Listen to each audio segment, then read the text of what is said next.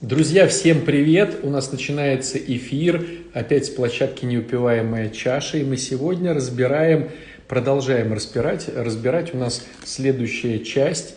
А, это про то, какие отношения мы строим дальше и как мы находим в идеях а, супружества при условии, когда все замкнуто, пандемии и всякое такое, как мы находим какие-то конструктивные решения. Вот про это сегодня будем говорить. Всем привет! Вижу э, замечательных людей, которые к нам присоединяются. Смотрите, друзья мои, продолжаем тему. На самом деле, конечно же, все законы э, конструктивных отношений, они на самом деле одни и те же, что в начале, что в конце, что в супружестве, что без супружества. Э, отношения э, строятся одни и те же по одному и тому же принципу. Вмешивается только политика партии. Да? Вот сейчас политика партии была такова, она вмешалась в построение отношений конструктивных или деструктивных, но вообще в построение отношений. Политика партии вмешалась такая, что сидим все дома, и никто не знает на самом деле, как вот буквально через несколько, через несколько там, дней, да, или месяц, или там месяцев у нас опять будет ли карантинный режим, не будет ли карантинного режима. Ну, то есть никто ничего не обещает, никто ничего не говорит, но старая информация была, помните, такая, что, наверное, с конца сентября э, или начала октября опять введут этот весь режим. Понятное дело, что политика партии, она политика партии, и э, с одной стороны, государство, наверное, не хочет, чтобы люди разорялись э, в своем бизнесе и просто да, на работах на каких-то, чтобы экономика не страдала, а с другой стороны, опять, к сожалению, идет рост этой всей э, вирусной истории. Почему рост? Потому что все поехали в теплые края, вот, э, там было открыто все кафешки, все кинотеатры, все дискотеки, и сейчас все вернулись, и вот опять пошла, к сожалению, эта волна, волна, да, э, заразы этой всей. Поэтому, ну, с одной стороны, может быть, у нас э, все-таки не будет ничего, с другой стороны, будет, но нам-то надо знать, как все-таки вести себя адекватно э, в условиях просто замкнутого пространства, чтобы это было как бы отработанной схемой, чтобы мы не переживали за счет того, что э, закрыт я в четырех стенах, не закрыт я в четырех стенах, я могу дальше э, продолжать конструктивные отношения. И мы в тот раз, в той беседе остановились на том, что самое главное в отношениях – это начать строить дружбу – в любых отношениях дружба это является фундаментом, который потом может выдержать любой дом. Там десятиэтажный, двадцатиэтажный, если хорошо построил, э, значит, э, дружбу э, со своим близким человеком, то от этого уже можно плясать. Поэтому первостепенная задача – эту дружбу построить. Но сложность заключается в том, что надо следить вечно за этой дружбой. Открываться вместе по-дружески, да, Леночка подсказывает, да, вот, да, все это так на самом деле и есть. Отрываться, да, отрываться. От, открываться, отрываться, то есть э, отрываемся по-дружески, друг дружке переживаем, сопереживаем, соучаствуем в жизни друг друга, Э, вот, вместе от, отрываемся, открываемся друг другу, то есть мы вот такие вот. Но с другой стороны, если вы помните, существовала такая еще важная вещь, как э, коэффициент развития личностного. То есть каждый из нас обладает своим коэффициентом личностного развития, скоростью развития. Один развивается очень медленно, другой развивается побыстрее, третий, третий развивается очень быстро. И в результате Э, на маленьком промежутке времени этого не видно, а потом проходят годы, и обычно ну, люди говорят, надо же, так дружили, так дружили, а сейчас э, совершенно разные люди, совершенно неинтересные. Вот. Э, то есть совершенно все стало как-то чужим. Почему? Потому что вот один развивался быстрее, другой медленнее, или оба развивались с одной и той же скоростью, но в разных, в разных направлениях. Поэтому задача поддерживать этот фундамент дружбы тем, что понимать увлечения и интересы другого человека и в них как-то соучаствовать. Вот. То есть, если жена теперь хочет ходить в театры, надо тоже мужчине понять, в чем же смысл этих театров. Если мужчина стал заниматься футболом или рыбалкой, классно, ну, хотя бы периодически там узнавать, ездить или как-то в этом быть. Вот тогда получается классно. И вот, допустим, знаю э, таких очень близких людей, они вместе ездят на рыбалку. Вместе вот там кофеюшечка, вместе, значит, удочки. Он поехал, значит, э, с острова э, на лодочке, она там готовит еду, и все это так вот гармонично идет. Вот, то есть на самом деле можно это делать все совместно. Если так не получается, фундамент начинает со временем трещать, а ты уже построил большой дом. То есть у тебя реально дом или дорогая квартира, у тебя уже машины, вот, у тебя уже ну, какое-то имущество есть, и весь фасад выглядит очень хорошо, а потом бах, ничего не получилось. Так вот, мы это закладываем с самого начала. Мысль о том, что нужно всегда э, создавать фундамент, поддерживать фундамент, и свойства фундамента семьи, то бишь дружбы, разрушаться вследствие разного коэффициента развития и разной направленности развития. Поэтому постоянно, постоянно вот, я так ездила с мужем на рыбалку, не помогло, говорит Лена, а, ну, вероятно, что-то она другое не делала Леночкин, поэтому вот, э, что-то помогло, а что-то не помогло. Я лишь говорю общие принципы, и, понятное дело, одной рыбалкой семью не удержать. Я лишь говорю о том, чтобы знать увлечения друг друга. Вот. И не забывайте такую важную вещь, тоже очень важную, и она, наверное, самая неприятная, эта вещь, что в отношениях существует как минимум два человека. Самое, наверное, дурацкое, что в отношениях существует двое. То есть, если когда мы говорим, допустим, про личностный рост, про целеполагание или что-то еще, здесь это ты. Это ты, от тебя зависит, как ты будешь развиваться. А отношения – это как минимум двое. И мне всегда приходит такая метафора э, про теннис. Э, ну, я просто видел э, э, такие ситуации. В, в каком плане? То есть вот представьте ситуацию настольный теннис. Настольный теннис. Вы играете в этот настольный теннис там с кем-то.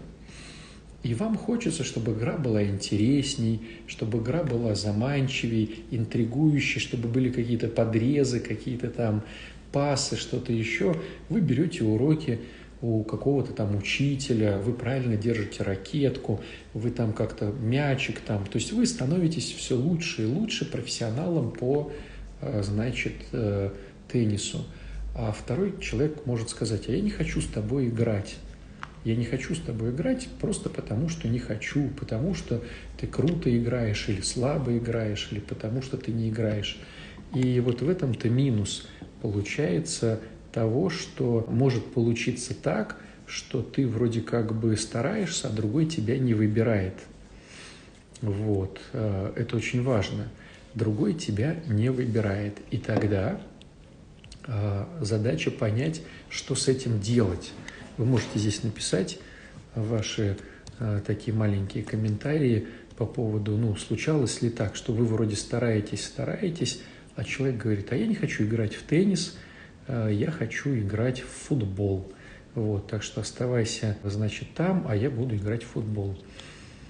А, а мне мой парень сказал, что я должна слушать, что он сказал э, к друзьям, мне нельзя, я считаю, что он меня не ценит, не уверен, хотя даже поводов не даю. Вот, э, вот пошли какие-то истории у нас. Смотрите, э, пока вы пишете, я расскажу очень, э, на мой взгляд, рабочий инструмент, к которому, опять же, надо прийти, вернее, надо понять, что он классный, если с ним разобраться с самого начала, потому что он сложный, и тренировать его нужно долго. Вот. И что делать, если живешь уже 10 лет, а тебя все не выбирают? Уступить? Вот. Вот пошли эти как раз вопросы. И, у меня, и не умнее будет ориентировать свои старания на запросы половинки. Вот, принять его выбор, э, если любишь отступить и продолжать жить на всю воля Бога. Ну, разные, видите, версии есть. Кто-то поступает так, кто-то поступает по-другому. Я не буду сейчас оценивать эти ситуации, я лишь скажу, что на самом деле работает. Итак, смотрите, друзья, так получается, что каждый из нас всегда стремится к счастью. К счастью стремится каждый из нас. Просто в силу э, каких-то воспитательных э, моментов, э, в силу каких-то стереотипов и общественных, социальных, и семейных, получается, что каждый из нас понимает, что он будет счастлив по каким-то определенным критериям. Эти критерии по-умному называются в психологии базовые потребности. А, у каждого из нас существует много базовых потребностей, но есть фундаментальные, настолько базовые, а, что они прямо вот, ну, если их не будет, точно я счастлив не буду. Вот. Из этих базовых потребностей, вернее так, базовые потребности можно разделить как бы на две части – общечеловеческие базовые потребности и индивидуальные, личностные базовые потребности. Общечеловеческие – это, допустим, желание быть любимым. Оно существует у всех. Вот. Э, быть любимым, да. Э, общечеловеческая потребность э, свободы. То есть хочется быть свободным человеком. То есть вот такие есть общечеловеческие потребности – Э, базовые, да, а есть личностные. Кому-то нравится, допустим, путешествовать, и он понимает, что если он не будет путешествовать, он не будет счастлив. А кому-то до путешествий все равно. Кто-то говорит, моя базовая потребность – это деньги. Кто-то говорит, мне не нужны деньги. Кто-то говорит, я хочу хорошую работу, а кто-то говорит, а я хочу семью, а кто-то говорит, я хочу детишек, а кто-то говорит, я хочу здоровья, кто-то говорит, я хочу отношения с Богом, а кому-то до Бога все равно. То есть получается так, что у каждого из нас есть свои базовые потребности, которые складываются из общечеловеческих, стандартных для всех, а, и а, личностных, да, вот эти базовые потребности – самые как бы основные, которые прямо вот за душу берут, их порядка 6-8. Безусловно, их больше, но вот самые-самые, без которых точно не хотелось бы прожить жизнь, а вот с этими уж точно было бы классно, это 6-8. Так вот, хитрость вся заключается в том, что человек и по идее сам может их реализовывать сам может их реализовывать каким-то образом. Вот. А, но понятное дело, что когда ему начинают в этом помогать, реализовывать его базовые потребности, то, конечно же, он начинает это ценить очень сильно. И если ты прям классно реализуешь его базовую потребность, он, безусловно, будет ну, скажем так, не то что благодарен, он будет цепляться за тебя, скажем так. То есть человек такое существо, которое не делает ничего просто так. Чтобы научиться делать просто так, это духовный рост, это долгие э, молитвы с Богом, это вот, ну это все долго, это не про нас. Э, нас, вот обычных людей, 98%, там, грубо говоря, 99% э, тех, которые вот, э, ну, хотели бы, чтобы им помогали реализовывать их базовые потребности. И э, хитрость заключается в том, что если ты реализуешь хотя бы одну базовую потребность другого человека, то он захочет с тобой дружить, он не захочет тебя терять. Если ты реализуешь около трех базовых потребностей, там две, три, четыре, ну четыре ты вообще космонавт такой духовный, там две-три базовых потребности реализуешь у человека, он будет хотеть с тобой жить. Понимаешь, да, схему? Вот, если ты реализуешь там 5 его потребностей, 6, помогаешь, не в смысле реализуешь, помогаешь реализовать, то, конечно же, там, ну, он просто будет в тебя влюблен. А, ну, что значит реализуешь базовые потребности? Ну, допустим, там а, вот у тебя базовая потребность быть здоровым, а есть какой-то человек, который э, круто может помочь тебе выздороветь. Ну, допустим, какой-то йог там, или, допустим, какой-то тренер по фитнесу, или, допустим, какой-то там ППшник, зожник или что-то там такое, то есть он разбирается, он может э, научить, или вот сейчас модные эти нутрициологи, да, то есть вот есть какой-нибудь нутрициолог, и у него подписчиков очень много, потому что все слушают его внимательно, потому что у аудитории базовая потребность здоровья э, и свое, и стало быть детей, да, и человек прислушивается, как же, что же там, чтобы вот оно получилось. Вот. И получается какая тема? Что если человек реализует эту одну базовую потребность, с ним уже хочется дружить. То есть у тебя есть нутрициолог, который реально все рассказывает, может твои анализы проверить, как-то там что-то, и ты будешь хотеть, конечно, с ним дружить, там, будешь ему писать, там, вот приезжайте, мы вас тут, значит, в кафешечку сводим, город покажем и так далее, и так далее. Одна базовая потребность – по, в помощи. То есть он не то, что тебе ее дает, а он помогает ее классно реализовать. Вот. Ты профессионал по классности реализации одной потребности, с тобой хотят дружить, тебя не хотят терять. Вот. Если э, ты реализуешь там три базовых его потребности, да, то есть э, он еще любит путешествовать, а у тебя, допустим, деньги есть на путешествие, а у него нету или ему нравятся какие-нибудь там восточные страны, а ты тоже любишь путешествовать, и у тебя есть знание языка э, местных жителей и что-то еще, ты тоже будешь с ним дружить.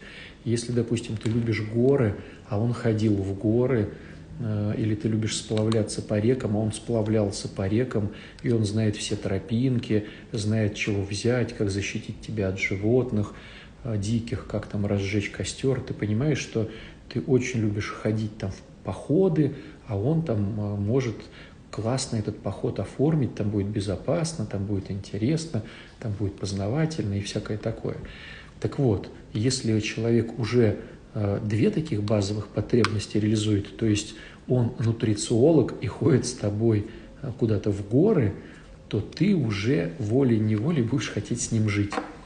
Вот. А если, не дай бог, этот человек, э, допустим, ты еще э, любишь кушать вкусно, э, там, я не знаю, грузинскую кухню, ну, допустим, такая твоя базовая потребность, я просто сейчас придумываю, да, а он, ну, так делает мясо, он знает, где купить барана, или он еще и там собственник какого-то очень крутого ресторана кавказского там, да, или там какого-то, то все как, ну, ты в него влюбишься без оглядки и будешь хотеть с ним жить. Вот такая интересная штука. Поэтому, когда мы говорим о том, что человек хочет с тобой, ну, ты перестаешь, э, скажем так, его волновать, или, говоря другим языком, э, ты не, он не боится тебя потерять, не боится тебя потерять, это говорит о том, что ты плохо реализуешь его э, эти несколько базовых потребностей. То есть он готов с тобой дружить, но временами. Вот, скажем так, жить он с тобой, ну, как бы не совсем готов. Э, это говорит о том, что ты не помогаешь ему в реализации его нескольких базовых потребностей. Если раньше Э, он хотел с тобой жить, а сейчас не хочет, это говорит о том, что раньше э, либо была реализация этих потребностей, либо были идеи о том, что ты реализуешь эти базовые потребности. Тут уже мы смотрим на мужчин-женщин. У мужчин нет блока ожидания, То есть женщине надо сразу же реализовать, э, э, сразу же быть кандидатом в реализацию его базовых там, потребностей. А у женщины есть такой блок, то есть она начинает ожидать. То есть она смотрит перспективный. И моя базовая потребность быть защищена финансово. А он студент, но очень успешный студент, и папа у него богатый, наверняка ему фирму какую-то подарит, или он э, уже учится где-то там на какого-то юриста. То есть в скором времени эта базовая потребность будет э, все-таки реализована. Поэтому я включаю как женщина блок ожидания по поводу этого мужчины и жду. У мужчин такого нету. Но я к чему хочу сказать, что бывает, э, спрашивает народ, типа, ну а как же так? Вот так было круто, а сейчас не круто. Да, потому что раньше была реализация от тебя, помощь в реализации, да, вот опять подчеркну, правильнее сказать, не сама реализация, человек сам, по идее, должен реализовывать свою потребность. Но если ты ему классно помогаешь, конечно, он устоять не сможет. Вот. Он будет ну, тобой как бы вот, как это назвать правильно-то, обольщен, типа того. То есть получается такая штука, что если человек хочет ну, от тебя свалить, то есть э, уже делает какие-то вещи, которые показывают, что он не до конца тебя ценит и не боится тебя потерять. Это говорит о том, что ты перестал или перестала эти три, допустим, базовых потребности классно исполнять. Если человек вообще хочет уйти от тебя и не хочет даже с тобой потом дружить, ну, то есть он вообще вот закрывает историю с тобой, и чтобы ты не звонил или не звонила, да, это говорит о том, что ты даже одну его базовую потребность не помогаешь ему э, сделать. Вот. И то же самое будет у тебя, если ты хочешь с этим человеком закрыть отношения и вообще вот даже не вспоминать о нем. Это говорит о том, что этот человек не исполняет своих базовых потребностей даже одной. Вот обычно какая бывает, допустим, штука в семье? Э, разводится, но дружат. Почему дружат? Потому что муж дружит с женой, потому что у него базовая потребность э, воспитания детей хорошая, а ты классная нянечка. То, что мама ну, может быть классной нянечкой. Не всегда, но в большинстве своем. Поэтому он дружит. Почему дружишь ты с ним? Потому что он закрывает твои финансовые вопросы за детей и за тебя, а для тебя это базовая потребность. То есть э, ты дружишь, потому что он дает тебе безопасность, он дружит, потому что классная нянечка для его детей. И поэтому ты живешь Э, со своим там уже каким-то новым человеком, он живет со своим каким-то новым, новой женщиной, но вы дружите, вот, потому что закрываете одну базовую потребность друг дружке. Если все-таки вы будете опять помогать закрывать несколько базовых потребностей, будет желание сойтись, вот, у него или у нее, да, и может быть так, что ты-то закрываешь базовые потребности другого человека, а он не закрывает – тогда он будет хотеть с тобой дружить и жить с тобой, и э, не уходи никуда, я так тебя люблю, я вот то, я вот все. Но на самом деле, э, значит, э, тебе он будет не нужен, он будет приставать к тебе, а, вот, а тебе будет неинтересно. Такое тоже бывает. Вот, такая модель торгово-рыночных отношений. Да, совершенно верно подмечено, что у нас у всех с вами на 99%, ну, то есть я беру процент а, для тех людей, кто духовно растет и кто начинает делать просто так. Но таких людей, ну, не то, что их как бы мало, их почти нету, да, вот. Большинство из нас, из обычных вот граждан, неважно, мы христиане, мусульмане, иудеи, а, мы можем прикрываться своим вероисповеданием, оставаясь все равно обычными эгоистами, вот, такими вот э, своевольцами. И поэтому, э, когда возникают отношения какие-то, мы смотрим на то, что могу дать я, что может дать он или она. Вот, тогда начинаем дружить, или э, на более близкие отношения переходить и так далее, и так далее, и так далее. Да, совершенно верно, это торгово-рыночные отношения, но это я вам говорю так вот цинично, честно, чтобы ну, не испытывать никакой вот иллюзии вот, в этих всех штуках. А как понять, э, найти эти базовые потребности? Этот вопрос и простой, друзья, э, и сложный одновременно. Почему? Потому что он простой в том, что мы все знаем свои базовые потребности, мы знаем все свои таланты, мы знаем все свои, э, значит, вот внутренние хочушки. Мы их знаем. Но почему мы их не знаем? Потому что у каждого из нас уже сформировался э, путь, по которому мы идем. Он сформировывается с детства – он сформировывается родителями, нашим родом, нашей семьей. Ну, допустим, наш род военных.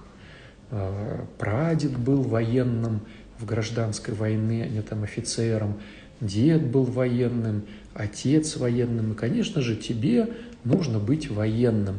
Говорят ребенку, ну, там, не знаю, с двух лет, вот, он ездит по частям с папой, да, его переводят там из части в часть. Он, папа рассказывает ему об этом, и папа говорит, смотри, у меня есть связи, я впишу тебя вот э, в эту всю историю, э, ты будешь нормальные деньги зарабатывать, у меня есть связи. И ему с детства пропиливают мозг о том, что он должен быть военным. Он может быть вообще там не военный, а там э, танцор. Вот. Но если он папе скажет, папа, я хочу заниматься танцами, ну, там без вариантов будет.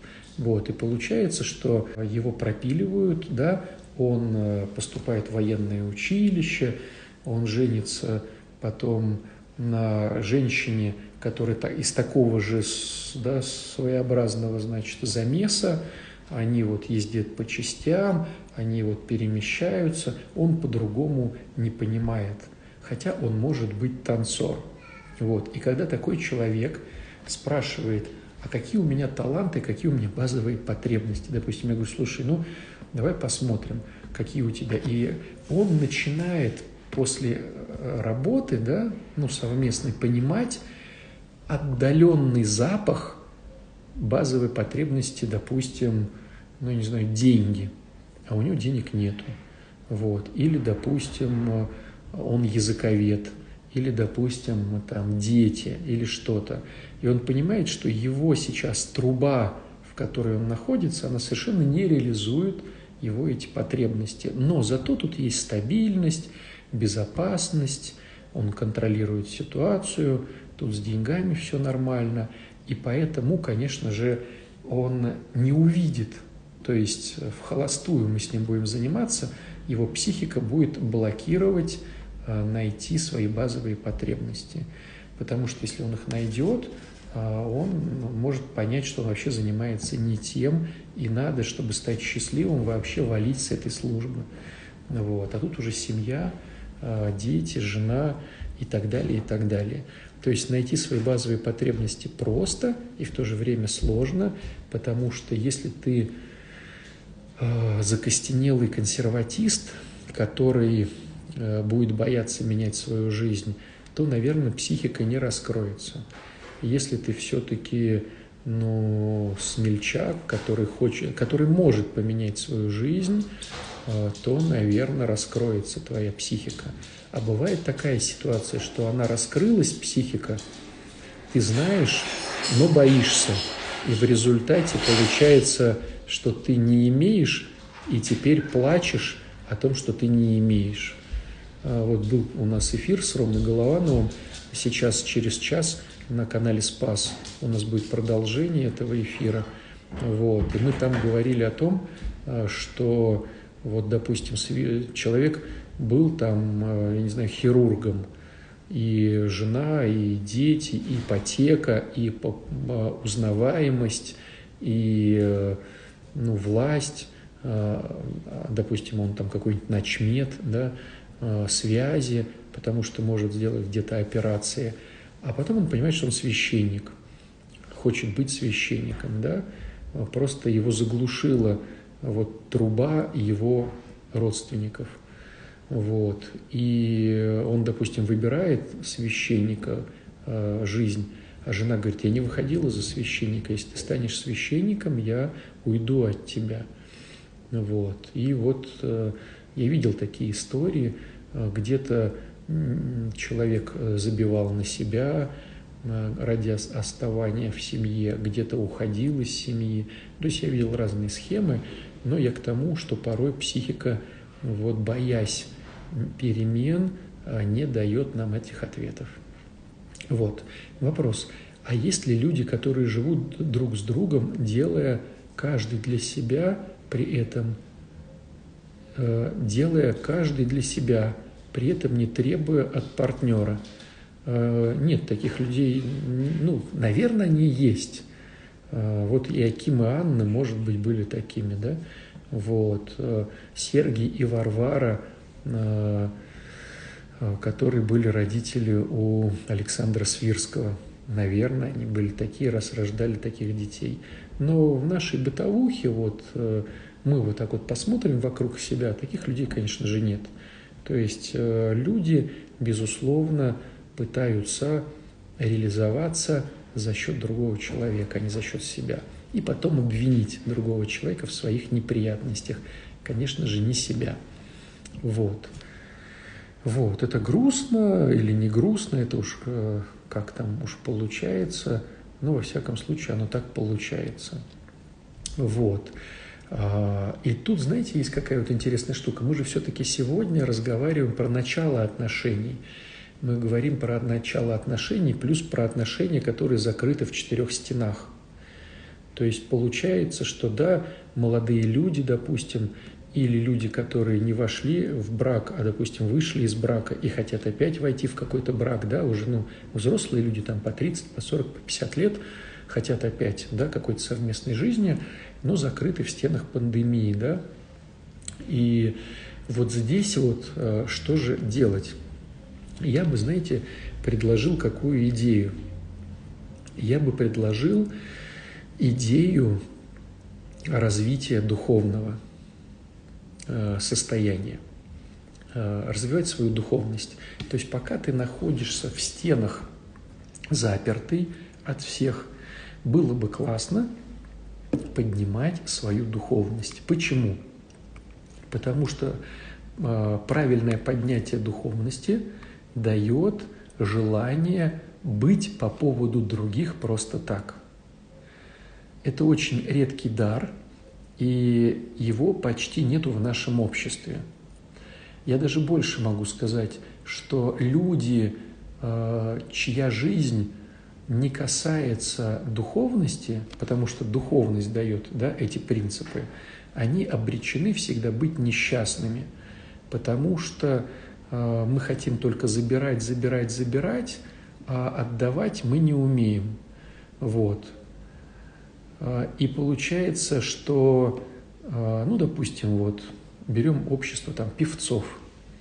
Ну, пение, оно не предполагает порой духовности – или берем, допустим, артисты, или берем, допустим, там, ну, любое общество, которое... То есть если человек погряз в своей профессии и не развивается духовно, он все равно будет забирающей моделью. То есть он будет хотеть забирать. Вот. А не отдавать. Он будет не уметь отдавать, потому что этому надо реально учиться, как вот качать свои мышцы, как подтягиваться на турнике и так далее, и так далее. Если он не умеет этого делать, то просто технически он э, не сможет отдавать жене или мужу. Так вот, когда ты прокачиваешь свою духовность, это будет говорить о том, что в тебе всегда будут нуждаться другие люди, потому что им будет нравиться, что ты это делаешь просто так. Стало быть, получается, что пока мы находимся в замкнутом пространстве и не можем пойти в храм, не можем пойти там на работу, не можем где-то с кем-то познакомиться, заранее прокачивай свою духовность, чтобы включаться в идею «я что-то делаю просто так». без товарно-денежных вот этих вот отношений, о которых вы писали. Мне кажется, это очень такая, ну, замечательное было бы времяпровождение. Вопрос у нас тут идет такой. А, в данном случае, когда тебе поставили такой ультиматум, уступить или слушать свое сердце, а, ну вот Руслана спрашивает, да, поставили такой ультиматум. Ну, опять же, повторюсь э, о том, что уступить или не уступить, это дело 20 Вопрос разобраться, почему тебе такой ультиматум поставили. То есть, если поставили ультиматум, ты не, э, не, не смогла помогать реализовывать его базовые потребности даже несколько. То есть ты прожила жизнь эгоистом в этой семье, поэтому тебе такой ультиматум поставили. Ты можешь уйти из этих отношений, э, найти другого человека, он сначала включится, а потом также поставит тебе ультиматум, потому что ты не прокачала свою духовность быть просто так по поводу другого человека. Вот и все. Если ты останешься в этих отношениях и не будешь со своей духовностью ничего делать, то же самое человек потерпит, а потом все равно поставит тебе этот ультиматум. А, Здравствуйте, пишу четвертый шаг. Муж просит примирения, а я ставлю блок. Нужно ли мириться или болезнь разводит меня? А, мне кажется, ну, во-первых, э, надо понимать, чего к чему, что там муж делал, нужно ли мириться или не нужно – Э, мне кажется, это надо обсудить со спонсором и с духовником такие вещи, потому что ну, расплывчатый очень вопрос. Следующее. А ведь нужно помогать, если просят. А если не просят, это уже зависимость. Так, про 12 ступеней, где можно почитать или прослушать. Ну, в народе называется не 12 ступеней, а 12 шагов. Вот. В интернете набираете программа 12 шагов. Вот. И там миллиард материала по этому поводу. Можете все прослушать. Вот. У нас прекрасные слушательницы появляются в эфире. Э, крымчанки. Это очень приятно, что слушает вся страна. Вот, друзья мои, то есть давайте подведем итог, чтобы было понятно, о чем идет речь э, в сегодняшнем вот таком вот прямом эфире надо понимать, что я буду счастлив, если у меня реализуются мои базовые потребности. Найти их я могу при условии, если я разрешу себе меняться. Если я боюсь меняться, моя психика не раскроет мне мои, а, стало быть, базовые потребности. Если я решил меняться, и раскрыл свои базовые потребности, то тогда, если человек рядом со мной будет помогать мне их реализовать, я буду счастлив и буду хотеть а, с этим человеком жить. Если человек не хочет реализовывать мои базовые потребности, ну, помогать мне, я не буду хотеть с ним жить, потому что у меня, как у обычного человека, товарно-денежные отношения а, а, торговые да, с другим человеком. Но то же самое происходит и с той стороны. Если я не реализую потребности этого человека, то он со мной не захочет жить. Но чтобы отключить товарно-денежные отношения, мне нужно развивать свою духовность. Поэтому, если я сижу дома, если меня закрыли в четырех стенах, я могу не терять времени, я могу развиваться физически, там качать свой пресс, отжиматься, там прыгать, там как-то, да, э, растягиваться. Я могу заниматься психически, психологически, допустим, ходить на какие-то группы в интернете, э, что-то там читать, какую-то музыку слушать. Э, и я могу развиваться духовно. Развиваться духовно, тоже читая какую-то литературу, слушая опять какие-то YouTube-каналы и так далее, и так далее. Но из этого всего главенствует, конечно, духовное развитие, потому что оно дает принцип помогать другим людям просто так, без товара денежных отношений, просто так. И за это тебя всегда будут ценить, и с тобой всегда будут хотеть иметь дело. И ты будешь иметь возможность выбирать между этими людьми. с кем остаться. То есть у тебя сразу же появится выбор, потому что к тебе будет идти очередь, потому что ты это делаешь просто так. А это реализуется только в прокачке своей духовности. Вот такая штука. Как найти своего духовника? А, обязательно искать того, кого бы чтобы был знаком с зависимостью и программой. Нет, не обязательно. Как искать духовника? В первую очередь надо помолиться, чтобы Господь открыл, может быть, есть рядышком уже давно кто-то. А если человек не дает возможность реализовывать его базовых потребностей, а, значит, плохо реализуешь просто. А, потому что если хорошо реализуешь, никто не откажется. Вот.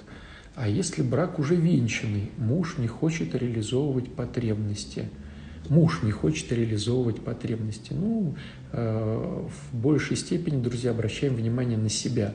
Как правило, мы сами не хотим реализовывать э, потребности других людей. Вот. Не в ущерб же своим потребностям. Нужно чужим помогать или даже в ущерб. Нет, в ущерб не надо помогать никому но есть куча базовых потребностей, которые не конфликтуют между собой у тебя и у другого человека. Но опять же это раскрывается в духовном росте. Поэтому друзья, коучи и обычные смертные люди, занимайтесь духовным ростом, чтобы классно уметь помогать другим реализовывать их базовые потребности. Спасибо за эфир. Всего хорошего. Пока-пока.